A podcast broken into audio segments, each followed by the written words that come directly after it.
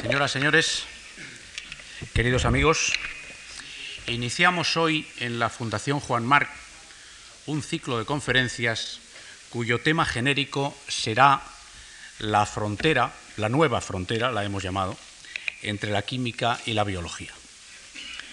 Es ya el cuarto año en que este tipo de ciclos se celebran dentro del ámbito de trabajo del Centro de Reuniones Internacionales sobre Biología, que se creó a principios de 1992 en el seno de nuestro Instituto Juan Marc de Estudios e Investigaciones.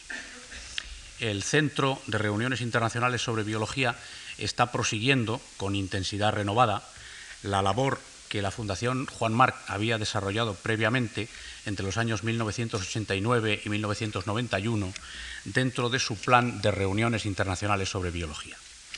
Desde el inicio de aquel plan hasta fines de 1994, lo que supone seis años completos de actividad, la Fundación Juan Marc I y el nuevo centro después han organizado un total de 70 reuniones científicas sobre los más diversos temas biológicos, en las que han tomado parte 1.196 científicos invitados y 1.818 participantes no invitados.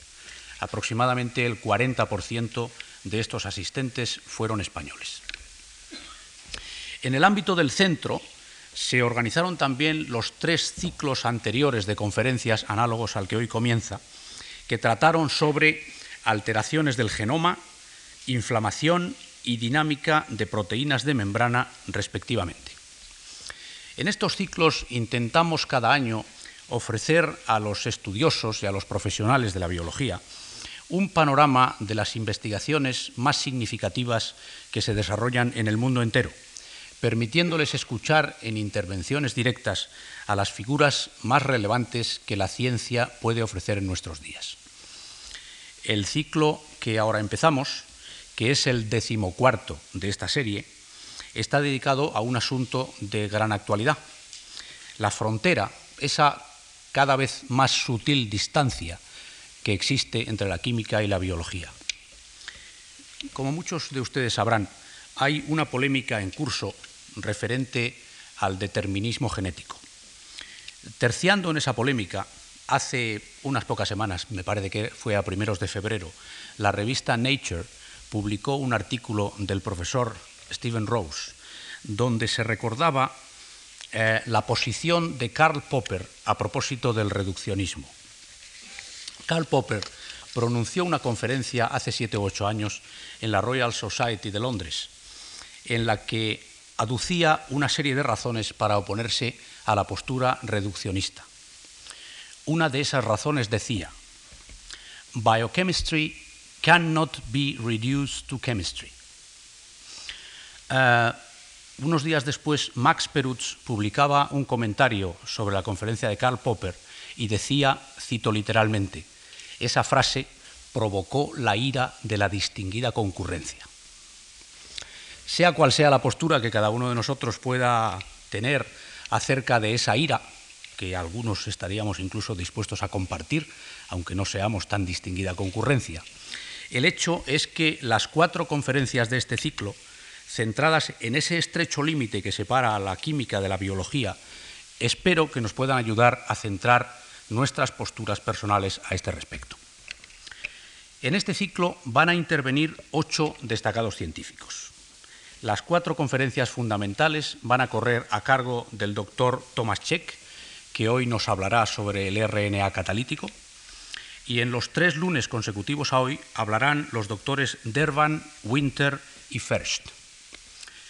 La verdad es que este es el plan que el ciclo tenía en su momento, porque ya les anticipo que desde que lo planeamos hace más de un año hasta hoy, ha sucedido un acontecimiento feliz para su protagonista, que es el doctor Greg Winter, que tenía que hablar aquí el día 27 de marzo y que acaba de recibir uno de los premios científicos más importantes que se conceden, que es el Premio Internacional de Medicina Rey Fat. Y desgraciadamente la ceremonia de entrega de ese premio sucede exactamente el día 27 de marzo, con lo cual no le podremos tener en esta sala. Entonces estoy eh, intentando conseguir que pueda presentarse aquí algún otro día del mes de marzo o en los primeros días de abril. Y a aquellos de ustedes interesados en seguir el ciclo completo, espero poderles decir el lunes próximo, antes de la conferencia del doctor Dervan, qué va a pasar con la conferencia del doctor Winter. Hay un cierto riesgo de que no la podamos celebrar. Eh, con estos eh, oradores tan destacados necesitamos cuatro científicos españoles que nos ayuden a entender su personalidad y su trabajo. Y ese encargo se lo hemos hecho a los doctores Manuel Rico, Manuel Espinosa, Luis Enjuanes y Guillermo Jiménez, a cuyo cargo habrán de correr las cuatro sucesivas presentaciones, una esta tarde y las restantes en los tres lunes próximos. Por lo tanto, con esta articulación que les acabo, que les acabo de describir, iniciamos este ciclo de conferencias agradeciendo en nombre de la Fundación Juan Mar a todos los que van a participar en él su presencia en esta tribuna. Seguimos creyendo que la labor de los científicos requiere todavía en España una mayor atención y un mayor apoyo de la sociedad, y más cuando las circunstancias son difíciles. Eso les servirá de estímulo y de respaldo a su trabajo investigador del que tantas consecuencias positivas pueden derivarse. Y sin más, agradeciéndoles a todos ustedes su presencia aquí, cedo la palabra al doctor Manuel Rico del Instituto de Estructura de la Materia del Consejo Superior de Investigaciones Científicas de Madrid para la presentación del doctor Check. Muchas gracias.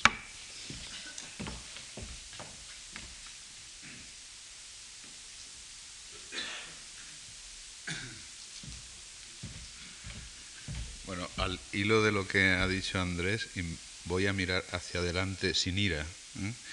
Y me corresponde el gran honor de presentar ante esta distinguida audiencia al profesor Thomas Seck, eh, profesor de Química y Bioquímica de la Universidad de Colorado at Boulder, en Estados Unidos, e investigador principal del Howard Hughes Institute for Medical Research.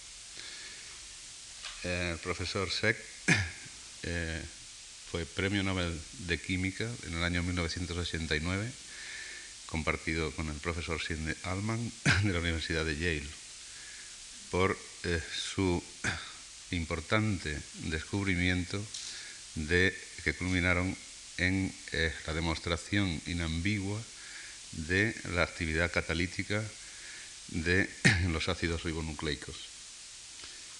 Como en los viejos eh, artículos del siglo pasado y de principios de este siglo, de la ciencia un poco ya pasada de moda, en la que no solamente había que demostrar las cosas positivas, sino también las cosas negativas, una de las principales eh, eh, cuestiones que el profesor Seck tuvo que demostrar cuando a principios de los años 80 comunicó su descubrimiento de la actividad catalítica de los ácidos ribonucleicos, fue el demostrar que sus preparaciones no tenían ninguna contaminación en absoluto de proteínas, es decir, de, enzimas. Tal era la eh, creencia tan profundamente enraizada en la comunidad científica de los años de solo hace unos cuantos años, de que la actividad catalítica biológica era una propiedad exclusiva de las proteínas, de las enzimas. El descubrimiento, eh, la categoría científica del profesor Seck de la actividad catalítica de eh, los ácidos ribonucleicos, hasta que se le escribía en aquella época un papel un tanto pasivo de, transmisor de, información, eh, tiene varias importantes connotaciones que podríamos resumirlas. Una de tipo académico, en la frontera del conocimiento, otra de tipo aplicado, que comentaremos en muy simples palabras, y también en la, frontera o en, en, lo que concierne al pensamiento, es decir, al origen de la vida y a la evolución. Desde que se descubrió el código genético, principios de los años 50-60, eh, el problema del huevo y la gallina se trasladó en cierta manera al quien fue primero el ácido nucleico, las proteínas. ya los investigadores de aquella época adelantaron que podría ser concebible un mundo primitivo en el que solo existiese una de las especies, el RNA, que fuese a la vez el portador de la información y además el responsable activo de la posible replicación. Pues bien, el descubrimiento del profesor Sheck eh, eh, quitó la anécdota de la especulación y confirmó y abrió una amplia avenida a considerar muy seriamente la posibilidad de la existencia de ese mundo primitivo en el que solo existiese el ácido ribonucleico. Yo, como químico físico interesado en la estructura de, biomacromoléculas y en su mecanismo de acción y en la relación entre estructura y función, estoy más bien interesado en cómo los ribocimas, que se llaman, es decir, las especies de ribonucleasa, de ácidos nucleicos que tienen eh, actividad enzimática, cuál es su mecanismo de acción. El trabajo del profesor Seck también es en ese sentido muy encomiable, en el sentido de haber demostrado que la alta especificidad de eh, la actividad catalítica de los ácidos eh, ribonucleicos. Puede considerarse que podría considerarse que todas estas cuestiones tienen un mero eh, carácter erudito o un mero carácter académico. Ello no es así. Es decir, la potencial aplicación de los eh, ribocimas y concretamente una de las especies conocidas, que es el llamado eh, ribocima cabeza de martillo, es posible y hay mucha gente trabajando actualmente en su posible eh, aplicación farmacológica para inactivar invasiones, por ejemplo, víricas. La cabeza de martillo, ya aprenderemos dentro de unos minutos, consta de dos partes, una que reconoce una secuencia y la otra parte que tiene actividad catalítica. Entonces es posible, será posible, eh, utilizar esta doble propiedad para eh, poder eh, en un futuro inactivar invasiones víricas. Y creo que este es el punto de parar mi exposición, porque si no, no tendría, no dejaría nada que decir al profesor Seck, y creo que lo que ustedes están esperando es su voz y sus comentarios de primera mano sobre estas excitantes cuestiones relativas a la actividad de eh, los ribocimas. Muchas gracias.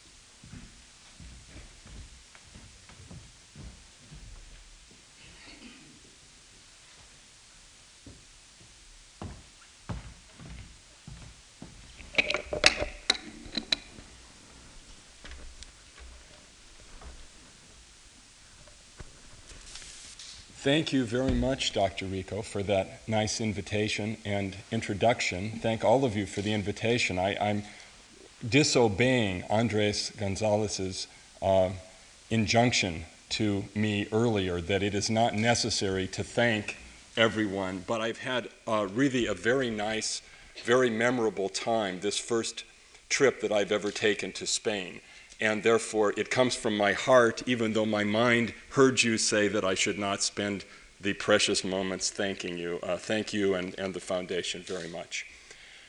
Today, I would like to talk about the three molecules that are involved in the information transfer in all living cells, as shown on the first slide, and particularly when we think about information being stored in DNA and then transferred to RNA and then eventually used to encode a particular protein. And those are, of course, the molecules which make up much of cellular structure and the en- most of the enzymes that catalyze biochemical reactions.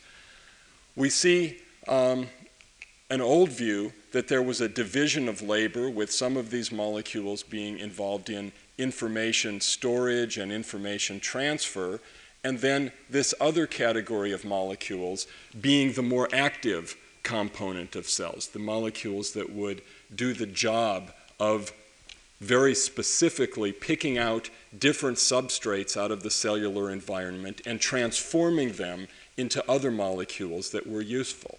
What I'm going to be talking about today is that one of these molecules, ribonucleic acid, not only shares with DNA the ability to carry information, but also shares with protein the ability to catalyze very specific reactions in living cells. So RNA of these three molecules can do both. Now, we didn't set out trying to find that RNA could be a catalyst. More, it was the other way around. It found us.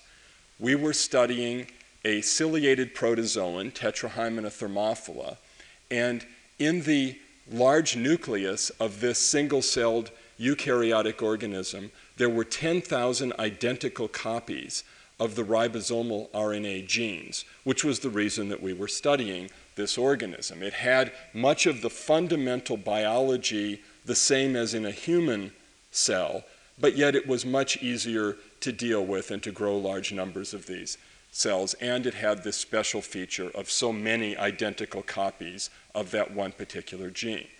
And the step in the expression of the gene that we set out to study was the transcription reaction, by which the information in the double helix of DNA is copied into a complementary copy of RNA. What we didn't know when we started these studies was that this gene, like many genes in higher organisms, was interrupted by a stretch of non coding DNA called either an intervening sequence or an intron. And I'll use both of those terms interchangeably.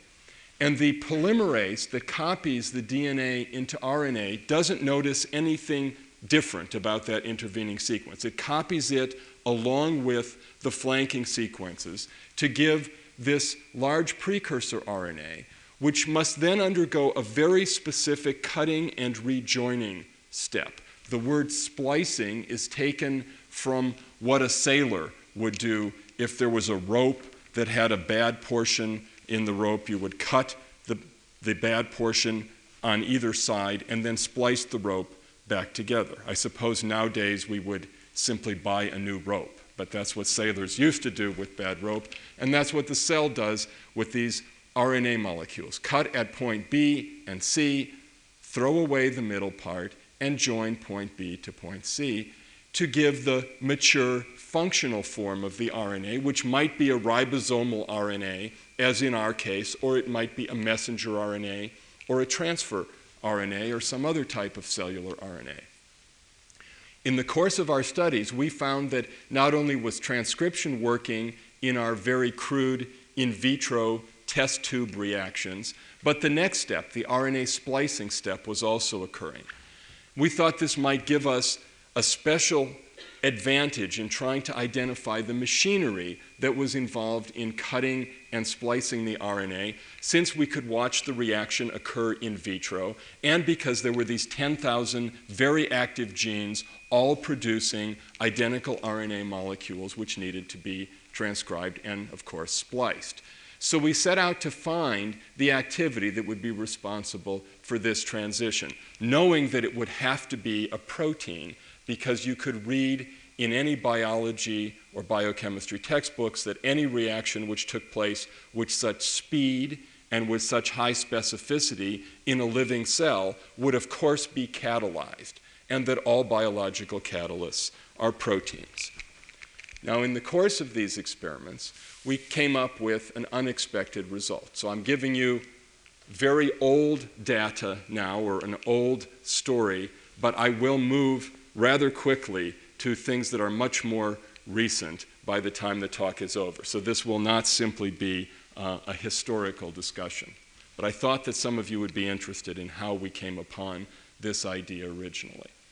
So uh, the idea then was to take the unspliced RNA, mix it together with extracts from nuclei of this ciliated protozoan tetrahymena because we knew that splicing was taking place within the nucleus, so therefore the splicing activity, the enzymes must be present there. When we mix these two together with in a solution containing salts and small molecules that are present in all cells, these two, the magnesium chloride and the guanosine triphosphate, turned out to be the essential ingredients. Then we thought that perhaps the enzyme here would be able to splice the RNA in the presence of these small molecules and that we could convert the unspliced RNA to the products. The, uh, most of this would go away, and we would instead see the accumulation of the cutout intervening sequence. That, was the, that turned out to be the product that we were following in these reactions. That experiment worked the first time that we tried it. And of course, it's very unusual in experimental science for something to work the first time. So we felt very good about that. And at the same time, we did something called a control experiment for comparison. And the most interesting control turned out to be the one where we left out the nuclear extract. This, of course, was the source of the splicing activity, the enzyme that was going to accomplish the splicing. And we were quite perplexed when we found that the same amount of splicing took place in the absence of the nuclear extract as in the presence. All that was required was the unspliced RNA and these certain very specific small molecules. Well, this then led to quite a long period of time when we worried about the possibility that a protein was contaminating our preparations. Finally, succeeded in purifying the RNA in a very artificial way so that the RNA molecules had never been exposed to tetrahymena or any component of tetrahymena, and only then were we uh, ready to announce that the RNA was able to splice itself. And importantly, the two sites along the RNA where the cutting and the rejoining took place were the same as the splice sites that were chosen in the living cell giving us some confidence that this very artificial reaction was relevant to uh, the biological situation. So it turned out that this was the first of a group of now numbering more than 200 group 1 introns. So it turned out that it wasn't necessary to discover this class of molecules working in tetrahymena, that they are in plants and animals, they're in fungi, they are also in other protists other than tetrahymena and in bacteria and in viruses or bacteriophage that infect bacteria. And they interrupt genes not just for ribosomal RNA, but also for messenger RNAs and also, in some cases, for transfer RNAs. So they're quite widespread in nature. And the work I'll be talking to you about today will uh, at one point compare and contrast the activities of two different members of this group that now numbers more than 200 completely sequenced examples. Subsequently, uh, another type of folded RNA, a group 2 intron, was found, which folds in a distinct way. All, two group, all group 2 introns have a common pattern of structure formation that differs from group 1 and they, ca- they catalyze splicing again without proteins, but by a mechanism which is chemically distinct from group 1. About a year and a half after we announced the finding with the group 1 intron, Sidney Altman and his group at Yale University, working in collaboration with Norman Pace, found that an enzyme that had been known and worked on by the Altman group for more than a decade ribonuclease P that was known from their work to have both a protein component and an essential RNA component. And they knew that both components were essential in the living cell, but they were able to show that the RNA component was the locus of the activity, the catalytic activity, because only the RNA could work by itself without the protein. If you used higher magnesium chloride and salt conditions than, than they had been using in their previous experiment. The protein by itself had no activity. And subsequently, several small ribozymes, which is the word we use for these catalytic RNAs, were found, much smaller than any of these, and they are involved in the replication cycle of various infectious RNAs. Some that infect plants are called the hammerhead RNAs, uh, some of these can be as small as about 30 nucleotides, cleave RNA, leaving a, a different sort of chemical group at the terminus. Then the other cases, they, they form a cyclic phosphate for those of you who are interested in nucleic acid chemistry. And similarly, the hepatitis delta is an, uh, an RNA that infects human, and this is the only catalytic RNA that's been proven to work as a catalytic RNA in the absence of proteins that is naturally found in humans. All of the others have been shown to be ribozymes in other biological sources. So, one implication of this that we didn't really suspect but that people told us was very exciting, at least to them, after we had come up with our initial finding, comes from this uh, soup commercial. This is not your normal chicken and noodle soup, but this, is, of course, is Campbell's primordial soup. And as was very nicely uh, discussed by Dr. Rico in the introduction, there had been a question how could life start if you look inside of a contemporary organism, like one of your own cells, you see that even to have the most fundamental of processes, which would be the replication or the copying of genetic material, you of course need genetic material, and then you need something to do the copying. You need nucleic acid or something that's like a nucleic acid, and you need an enzyme, which presumably meant a protein.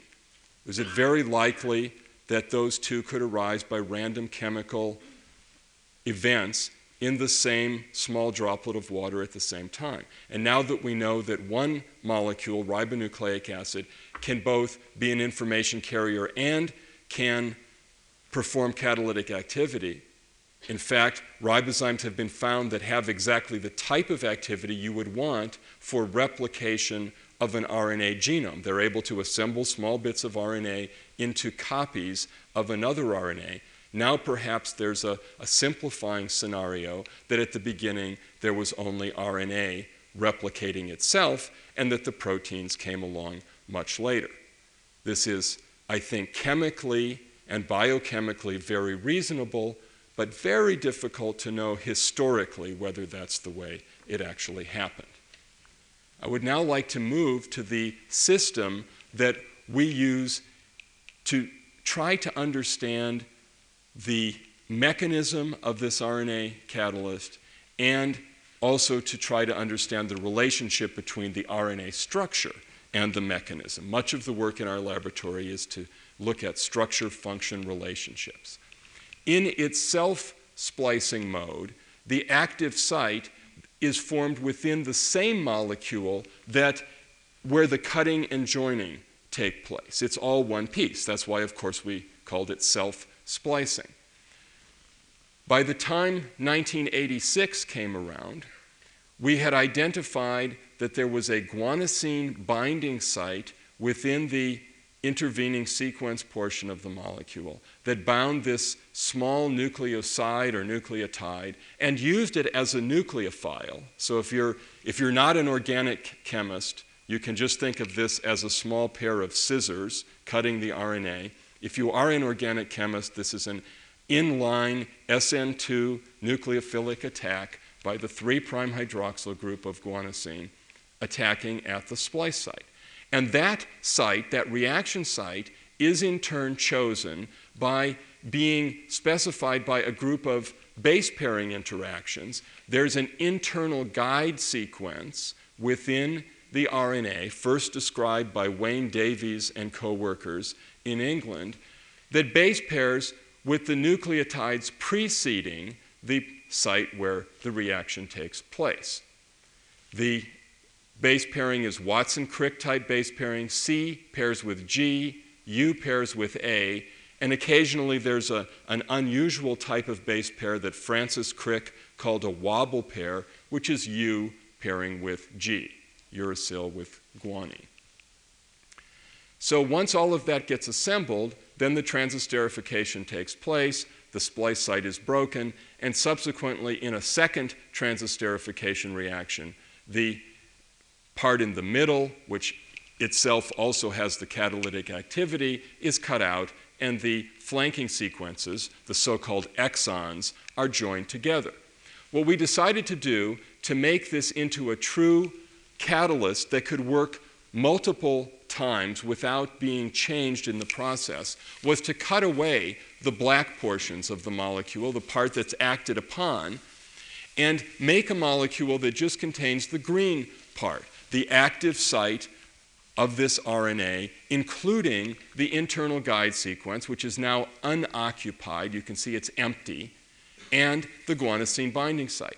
And then, if we added the substrate RNA as a separate piece of RNA, it should be able to reassemble a structure now in two molecules that would recapitulate the local interactions that would be present in a single molecule for self splicing.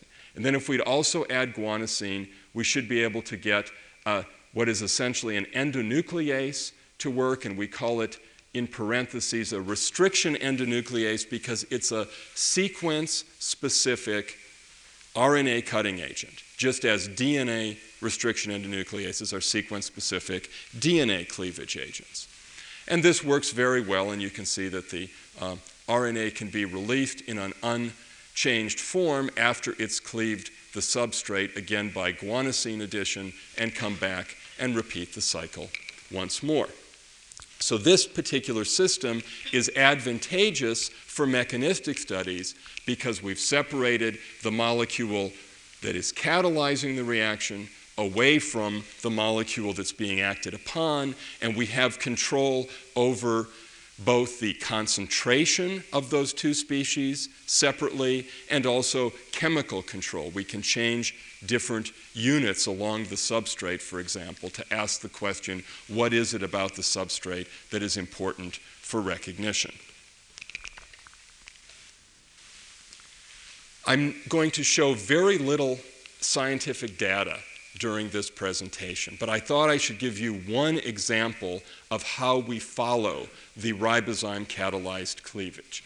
We typically have unlabeled catalyst and a radioactively labeled, a tracer amount of radioactivity in the substrate RNA, which can be quite small. The substrate can be as short as the dozen nucleotides shown here, or even smaller. In this particular experiment, it was the right hand end or the 3' prime end of the RNA substrate that was labeled. So you, when the substrate is cleaved to give a product, you only see one of the two halves. Of course, normally if you cut something, uh, you get the left half and the right half. We only have one of them labeled, so the other cleavage fragment is invisible in this particular experiment. When that RNA substrate is incubated in the presence of this is called WT enzyme. This stands for the wild type or natural sequence of the ribozyme that would be found in tetrahymena. You can see that the substrate is cleaved at a specific location. And when you uh, measure the concentrations of these species, you see that the ribozyme, each ribozyme must cleave many, many substrate molecules in order to deplete the amount of substrate by that much. Now, other RNA molecules which have a small change in their sequence, this particular one is 11 out of 12 nucleotides identical to the first one, but a C has been changed to a G. Instead of a sequence CUCU, it has a sequence CUGU in the part that's recognized.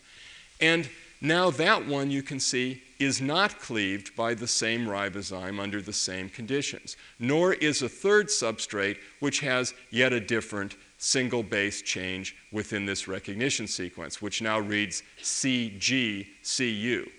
But we can show that those substrates are cleavable by ribozymes. We simply have to make, by site specific mutagenesis, a change in the active site of the ribozyme so that now a variant ribozyme that has, and I, I didn't tell you how long this molecule was, but it contains about 400 nucleotide units. That means it has a molecular weight of about 120,000. And out of that very long RNA molecule, we change just one of those 400 nucleotides at position 23 from a G, which is the natural nucleotide, to a C, so that now this variant ribozyme can make a good pairing interaction with the second substrate. So the 23C ribozyme cuts the second substrate, but not the first and not the third.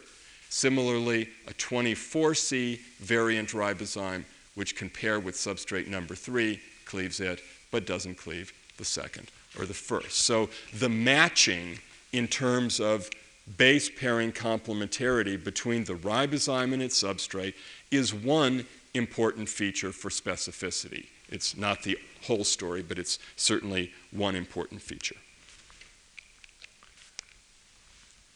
If we're going to try to understand catalysis, for a starting point, we have to ask the question how much catalysis is there in this system that we should try to understand? Quantitatively, how much does the catalyst speed up the rate of this RNA cleavage reaction. We can get an estimate for that by comparing our measurements of the rate of cleavage of the RNA when it's, and it's specifically an oxygen phosphorus bond that's being cleaved, when it's within the catalytic center, and compare that to the rate that would pertain if there was not a catalytic center, if this reaction were just happening in solution.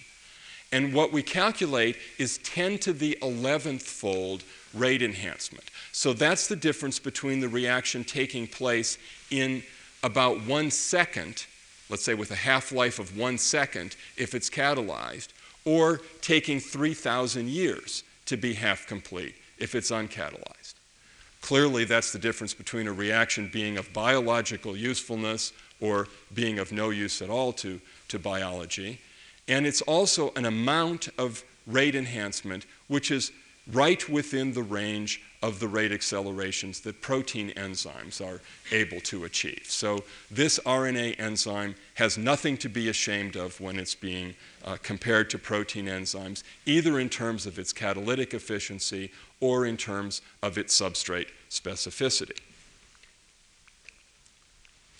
Now, it struck us very early that there must be some kind of a globular molecule with an active site cleft for an RNA to act as an enzyme. It seemed impossible that a very elongated fibrous molecule, and remember, nucleic acids were always thought of as being rather linear polymers, that just didn't seem to be the sort of molecule that could wrap around a substrate and present chemical functional groups in the very special array that's needed for catalysis. But it took a long time for us to actually get any evidence that the molecule was globular. And one of the most visually satisfying types of evidence is just electron microscopy, that in its folded state, this ribozyme uh, I think I could fool you. I think I could tell you that this was a protein and you wouldn't know the difference. So it, it, it, we can't see a lot of detail in these pictures, but I think you can see at least that they are globular, as long as there's a little bit of magnesium ion around. It turns out that if you leave out the magnesium ion, which is also required for activity, you find that the molecule unfolds and um, looks much less globular, but it's also catalytically inactive. Now, I want to zoom in and show you a finer scale picture of what that globular molecule looks like. And this comes from the very beautiful and important work of two Frenchmen, Francois Michel, who's from Gif sur Yvette, and Eric Westhof, who's from Strasbourg. And they, by looking at the sequences and the structures, the secondary structures, that means the base pairing pattern, of the 200 naturally occurring ribozymes, came up with a model for how this globular active site they thought must be put together. They did it really without doing anything that I would call an experiment. It was all done using their heads and then using molecular modeling to make sure that the bond angles and lengths uh, were reasonable. And the model to me looked very exciting, but I was as skeptical about it as I would have been had we come up with the model. It didn't seem to me that there was enough information. So we spent about a two year period testing their model, trying to disprove it, just as we would have tried to disprove it had it been our own model. And it passed each of our tests very well. For example, we would tie a cross linking agent, a photo cross linking agent, to a particular position on the molecule, allow it to fold up, and flash light on the system, and then map where the crosslink occurred. And the crosslink would occur 250 bases away on the linear structure of the RNA. And we would look in the Michel Westhof model, and the two sites would be right next to each other in their three dimensional model. An amazing result, and told us that the model must be correct at least at a particular resolution. We don't know that it's correct at atomic resolution, but it's correct at least at the level of a 5 angstrom resolution model. The model shows that the active center is formed of two semi helical domains, one shown in purple that contains the binding site for the guanosine nucleophile, and the direction that the guanosine attacks is shown in yellow here, and the other domain shown in the back in green. And then that internal guide sequence that I told you has to base pair to the substrate. That's the, shown in red, and the substrate itself is shown in black. And you can see that the internal guide sequence and the substrate make up a base paired region, which we call paired region number one or P1, and that the active site is, in fact, in a cleft between these two helical domains. Now, we've gone to a little bit more detail, and it's hard to show on such an elaborate model, so I'm showing you a very simple model where the P1 helix is in the middle and a few of the other helical elements are shown more schematically just as cylinders. But we've asked questions such as how does that P1 helix dock into the active site? What are the molecular interactions responsible for positioning the helix where the guanosine attacks relative to the rest of the catalytic machinery? And we found that it's quite important for the molecule to be made of RNA rather than DNA, although it's not important at every position. We were able to change many of the positions in the P1 helix to deoxyribonucleotides, made no difference to speak of at all. But there were three of them, the ones shown in red, two of them on the internal guide sequence, and one of them on the substrate itself, the one at position negative three, so three nucleotides preceding the site of guanosine attack, that were crucial for um, interaction with the active site. And if we remove any of these, we see energetic destabilization by one and a half or two kilocalories per mole, so a substantial amount of loss of binding energy when we do thermodynamic measurements. And we also see a loss of fidelity. We find that when we remove these uh, one or more of these 2' prime hydroxyls, that the helix tends to move up and down in the active site and splicing occurs at other sites. So we've been able to identify individual atoms that participate in the formation of this substrate ribozyme complex. When we consider the uh, whole catalytic cycle, we realize that we have to think about more than just that chemical step. And it took me several years to realize the importance of having a complete kinetic framework. The reason it turned out to be important was that if you just measure the rate of the reaction under some particular conditions, it just seems natural that that should have something to do with how good of a catalyst the molecule is. If it works fast, it's a good catalyst. If it's slow, it's a bad catalyst. And we tended to think that this must be telling us something about the chemical step, the actual bond cleavage step. It turned out that was wrong. That with this RNA enzyme, as with many protein enzymes, it's physical steps which limit the overall cat- rate of the catalytic cycle. The chemical step is very fast compared to any of the physical steps, and so you have to use very special tricks in order to focus in on the steps that really pertain to active site chemistry. So let me explain that in a little more detail. We can, this is a, a simplified version of just four of the steps uh, involved in catalysis. It's simplified because uh, I'm not even thinking about the guanosine or showing you the guanosine binding. Just assume that guanosine is bound in uh, all four of these molecules. So we start out with this ribozyme with its internal guide sequence unoccupied, and here's the free substrate. This picture almost looks to me like a snake's tongue hanging out waiting for that substrate to come along. Then the first step in the, the cycle is this base pairing step where Watson Crick and GU base pairs form to form this P1 helix.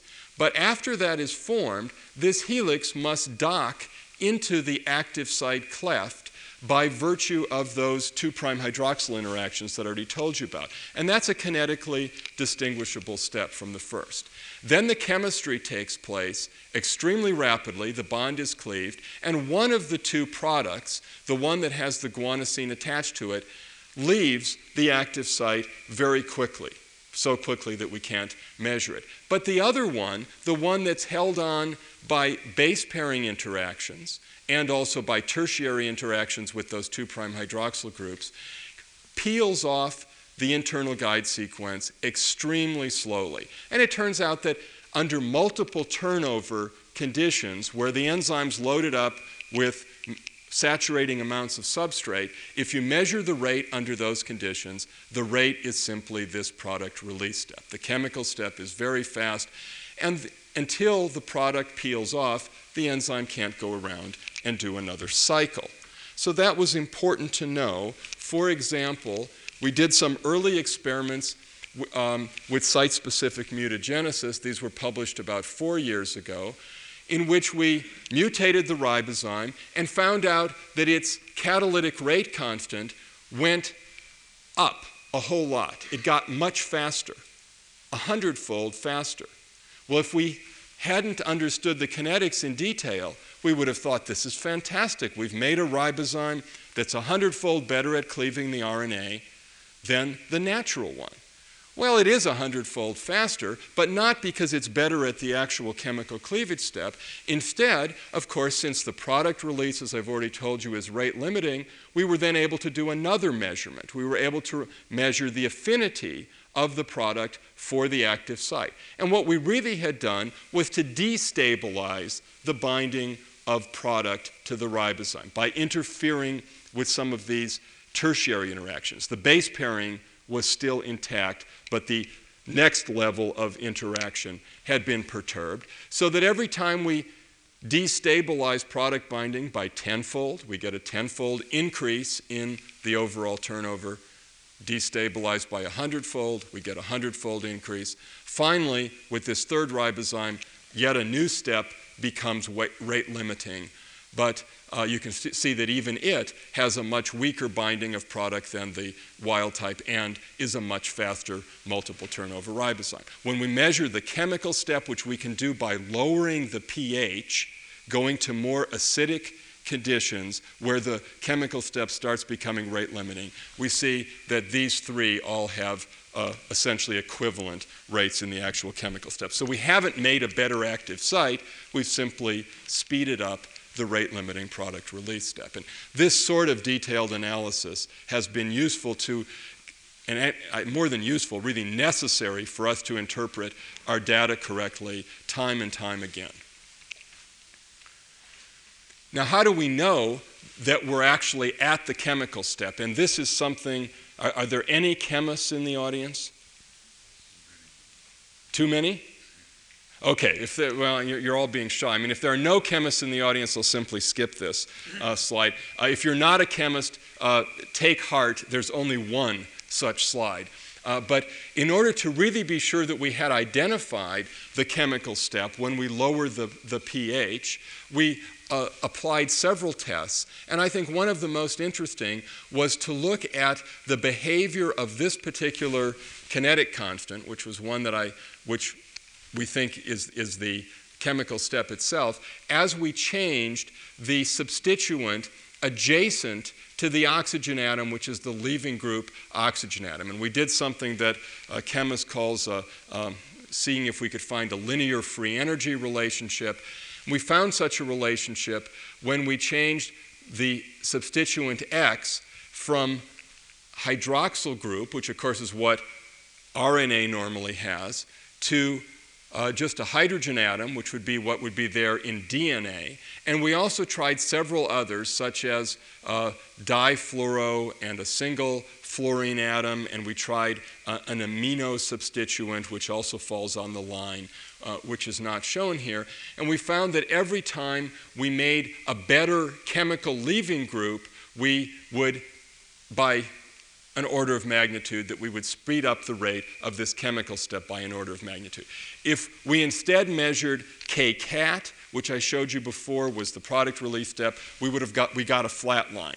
I mean, we did that experiment. We saw no dependence on the leaving group under those conditions, but only under conditions where we thought we had identified the chemical step did we see this nice behavior that the chemically better leaving groups were faster in the chemical step than the extremely slow ones.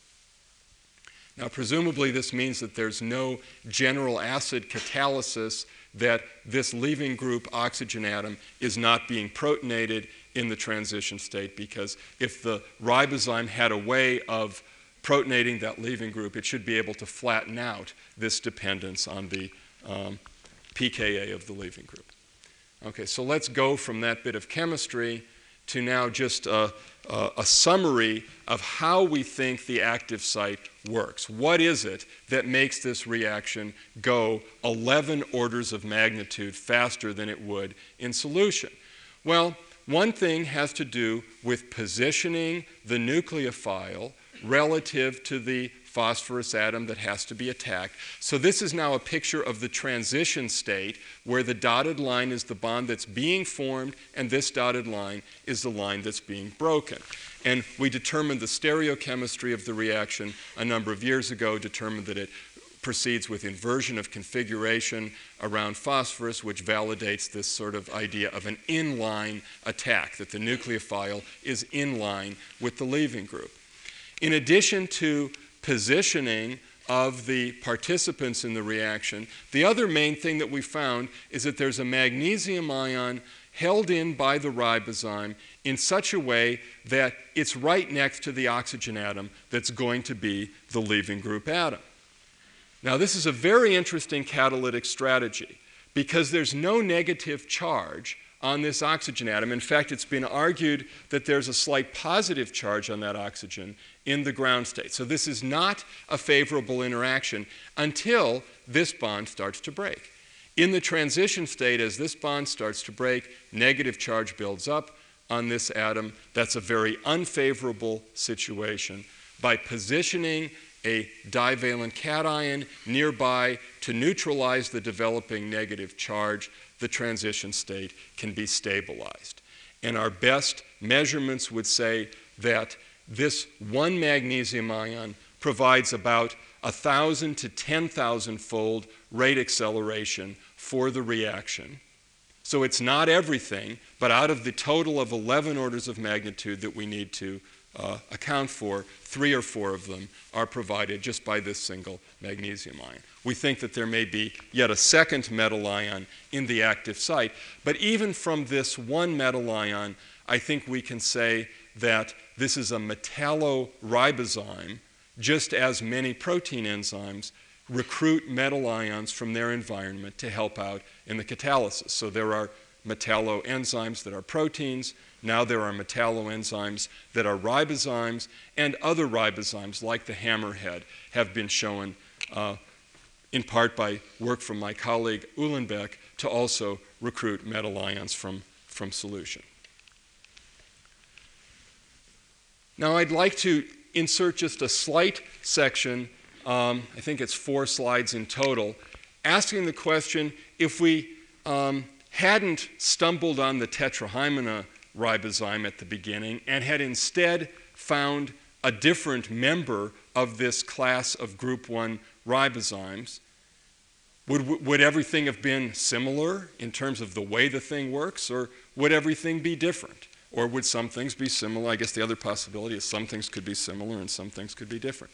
Well, they all use guanosine as nucleophiles for the reaction. They all have an internal guide sequence. So clearly there are some fundamental similarities. How about if we probe the steps in more detail as I've been showing you for the tetrahymena ribozyme? So we started working on a ribozyme that comes from a self splicing group 1 intron that interrupts a transfer RNA gene. It inhabits the anticodon of a tRNA in uh, a cyanobacterium called Anabaena. And this was discovered by David Shub and his co workers at the uh, State University of New York in Albany. And he kindly provided us uh, with a copy of this. And I wish I had a side by side picture of this structure next to the tetrahymena one because you would, immediately see that this one's about half the size. It's very similar in the types of helical elements it has in this part that we've been calling the catalytic center, but peripheral regions like this one and up here and down here and even in here that are very expanded in the tetrahymena ribozyme are just gone in this one. It's as if nature had just said, eh, this isn't important, let's just get rid of this part.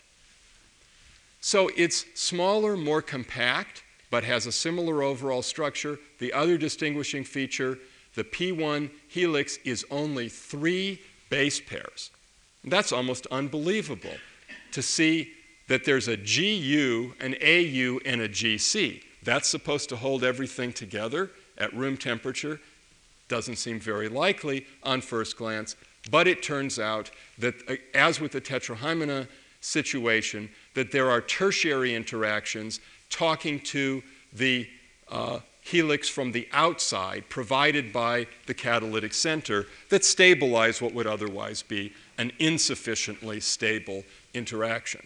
The reason that the hammerhead is down here um, is just for size comparison, and also we use this other ribozyme in our transcript to create a exact specific 3' prime end to this larger ribozyme. So we made a, a, chimeric ribozyme. The hammerhead cuts itself off and thereby assures one of having a very precise 3' prime end, which is otherwise hard to generate during transcription of, of RNA.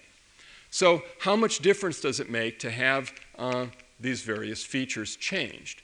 And first of all, if you just look at, uh, again, a sample of the data, you can see that, that uh, the ribozyme cleaves the substrate in a few minutes, cle- seems to cleave it in uh, to completion, cleaves it at a specific site, uh, and like the tetrahymena ribozyme, is capable of cleaving a DNA, single stranded DNA substrate, but in order to get this amount of cleavage, we had to go again to much longer amounts of time. So it cleaves DNA very slowly for reasons that I told you about before, having to do with the more stable leaving group of the RNA uh, relative to the deoxyribonucleotide sugar.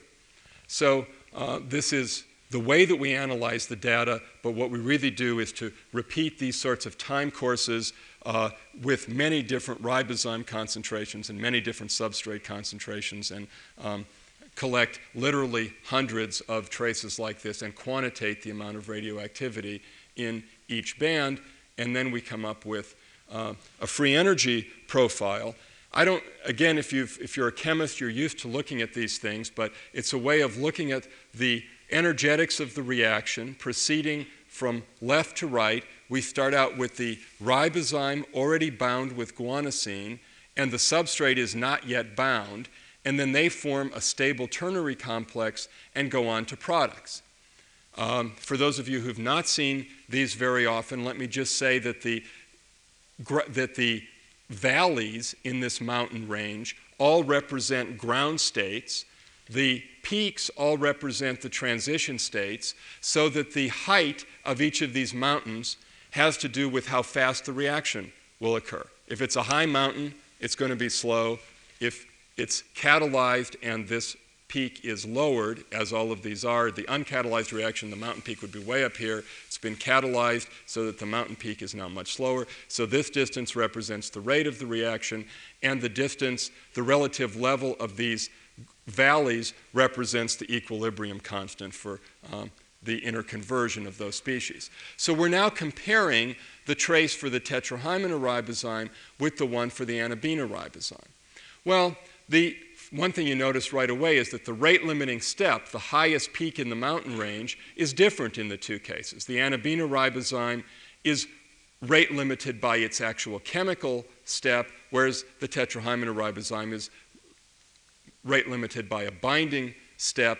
Uh, it would be further rate limited if we continued this on to the right by the product release step that I talked about before. The Anabaena ribozyme uh, isn't rate limited by those physical steps under almost any condition. It instead is rate limited by the chemical step. But this turns out to be for a very simple reason. I already told you that that interaction helix was only three base pairs. In tetrahymena, it's six. That means that the complex where the ribozyme is bound to its substrate is destabilized a lot by 7 kilocalories per mole. And if you just destabilize this bound complex and leave the height of this mountain, the height, which is the rate of binding of the substrate, the same, and the chemical step, leave that the same. So the chemical step is this 12 kcals per mole step. The distance from here to that peak is the same. You can see that just by destabilizing the complex, that that accounts for everything. That accounts for why the rate limiting step is changed. That accounts for why the overall reaction is slower. So it turns out that fundamentally everything is going the same way with this cyanobacterial group 1 ribozyme that it was going with tetrahymena, but as expected, when you have just three base pairs instead of six holding the substrate in place, that has some consequences, and it turns out that those consequences are felt uh, in a step that you might not have predicted would be affected by that particular difference. So, in summary, uh, and this summarizes much more data than I've had time to tell you about. It turns out that the two ribozymes bind guanosine in a similar way. They have the same stereospecificity, so they both will cleave um, a left handed phosphate, but not a right handed phosphate. Excuse me, if you're a chemist, you'll know what um, the pro RP versus pro SP oxygen atom means. Uh, they, when we look at the diagnostics for the actual chemical step, we find that they really are behaving the same rules. They're both affected, for example, in the same way by deoxynucleotide substitution, a thousandfold decreased in the rate of their chemical step, and they both, um, the reactions go much slower at a lower pH. And that, as I said before, was the trick that we used with the tetrahymena ribozyme to isolate the chemical step. So, just because two ribozymes are so similar doesn't mean if we took each of the other 200 um, off the shelf that they also would be similar. And we're trying to be selective about this because it took um, someone about two years to do the work that's summarized in uh, this one slide, uh, as opposed to the eight years of person work that it took to figure out the story for the tetrahymena ribozyme. So maybe it's going a little bit faster, but we're still not anxious to uh, just uh, go through all 200 with this uh, level of analysis. It's known that some of these group 1 ribozymes require proteins for their activity in vivo. And so now we're switching over to asking the question of what's special about those? What does the protein provide that the RNA by itself in those cases is unable to provide. So instead of just doing more examples of self splicing ones, in the future we're going to turn to group 1 ribozymes that require protein facilitation uh, in vivo. And finally, I'd like to um, talk for just a few minutes about possible applications of this work in the uh, biotechnology area. There's been a lot of enthusiasm for the possibility of making pharmaceuticals out of ribozymes. The most popular one has been the hammerhead ribozyme, much smaller than the group 1 ribozyme, the Anabaena or the tetrahymena. It's small enough so that it can be chemically synthesized, and it's been chemically synthesized using unnatural nucleotide analogs which make it completely nuclease resistant.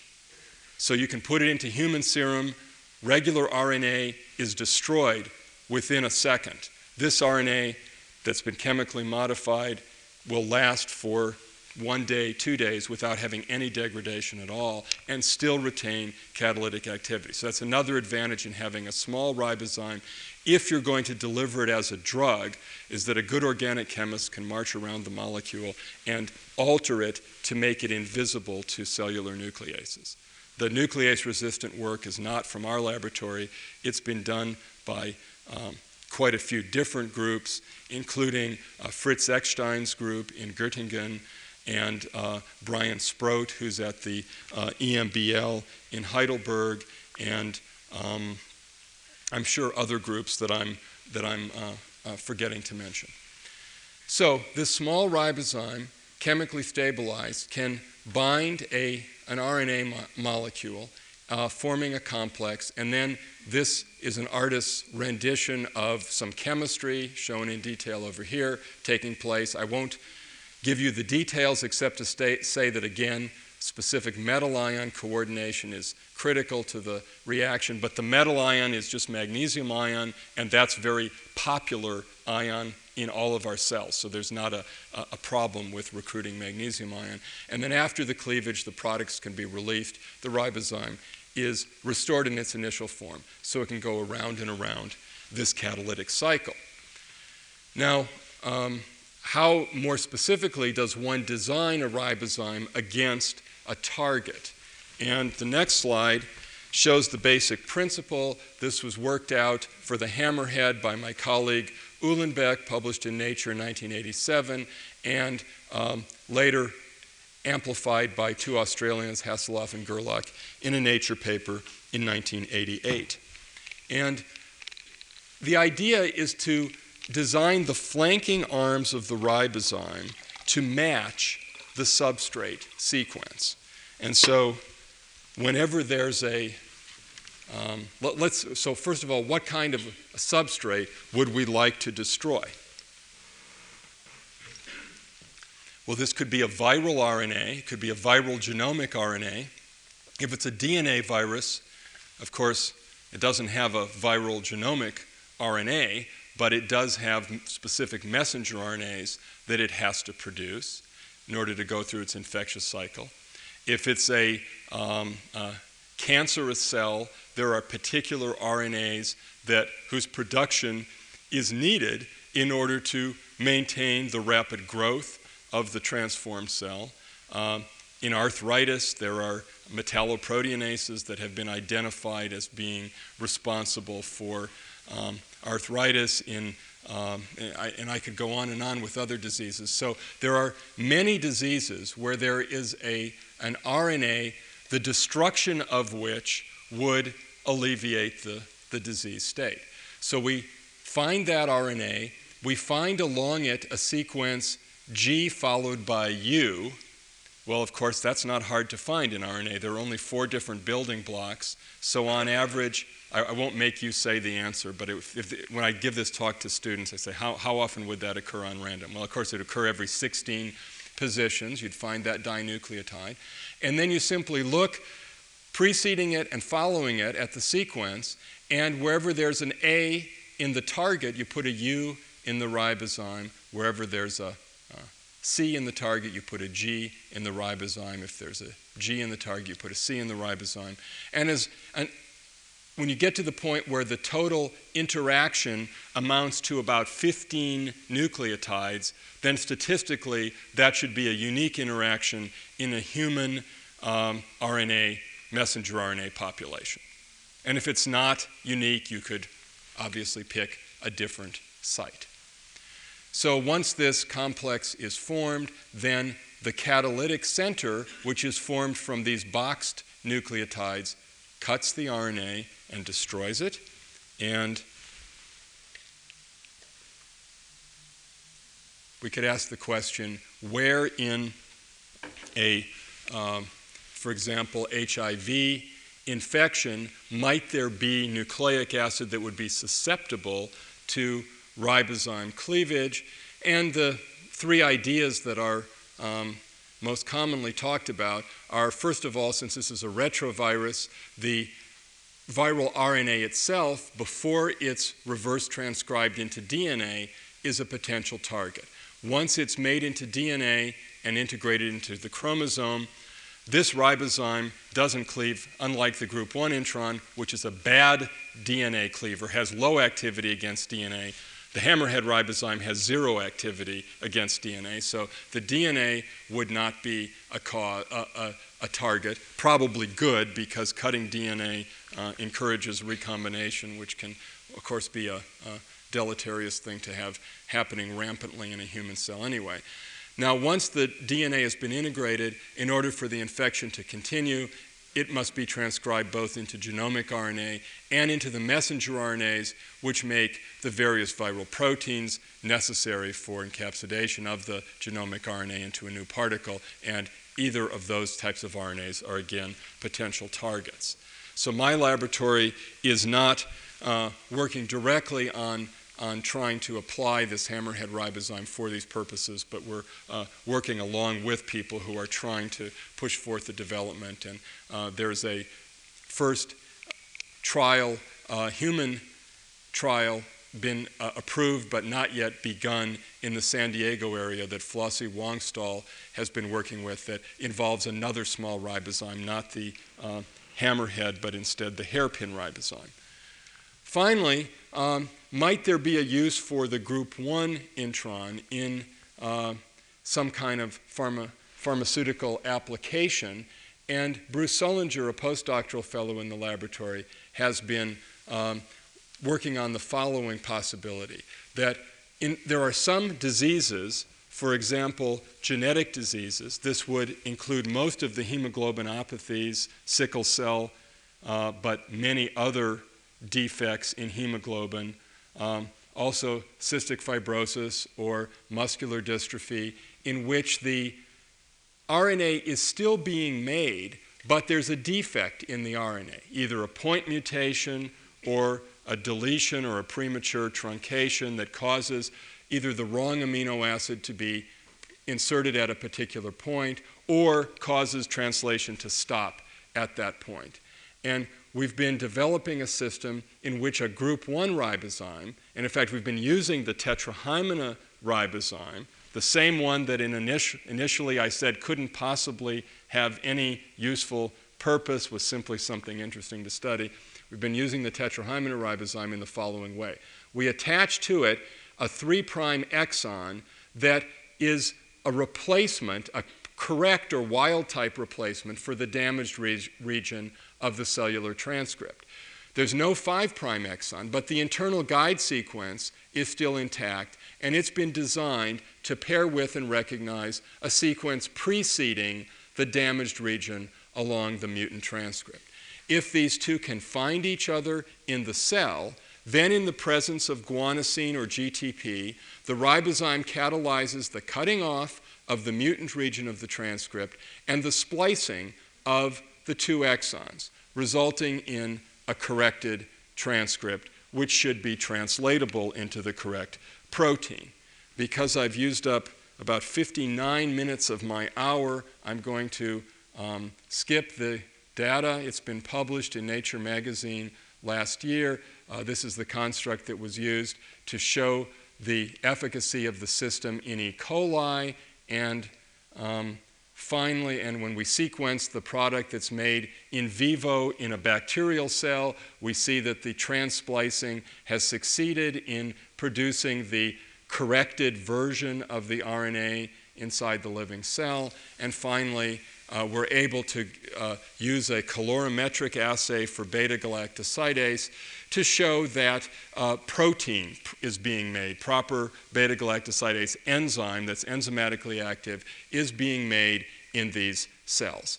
Uh, only when an active ribozyme has been expressed, if we instead express a uh, deletion version of the ribozyme which doesn't have activity, uh, we don't get any protein produced. So, what have we succeeded in doing? We've succeeded in producing a genetic defect in a bacterium that it didn't have there in the first place, and we can fix that genetic defect at a, barely detectable level, about 1% of the level that we would like to achieve. So uh, if you were cynical, you would say, well, that's not much of an accomplishment. Uh, but of course, we have uh, grander plans for this. We hope to get this system working in mammalian cells. We plan to test the correction of endogenous defective transcripts rather than artificially introduced ones, and we would like to get the efficiency to be much higher, and then we'll rely on some kind of a gene therapy approach being developed by quite a number of other workers to introduce this larger unit into cells so that it can then uh, change or correct mutant transcripts that are being made only in those cells where those transcripts are being produced. Um, so that's uh, uh, just leaves it to me to do, I, I think, uh, two things. First of all, to summarize very briefly what I've said today.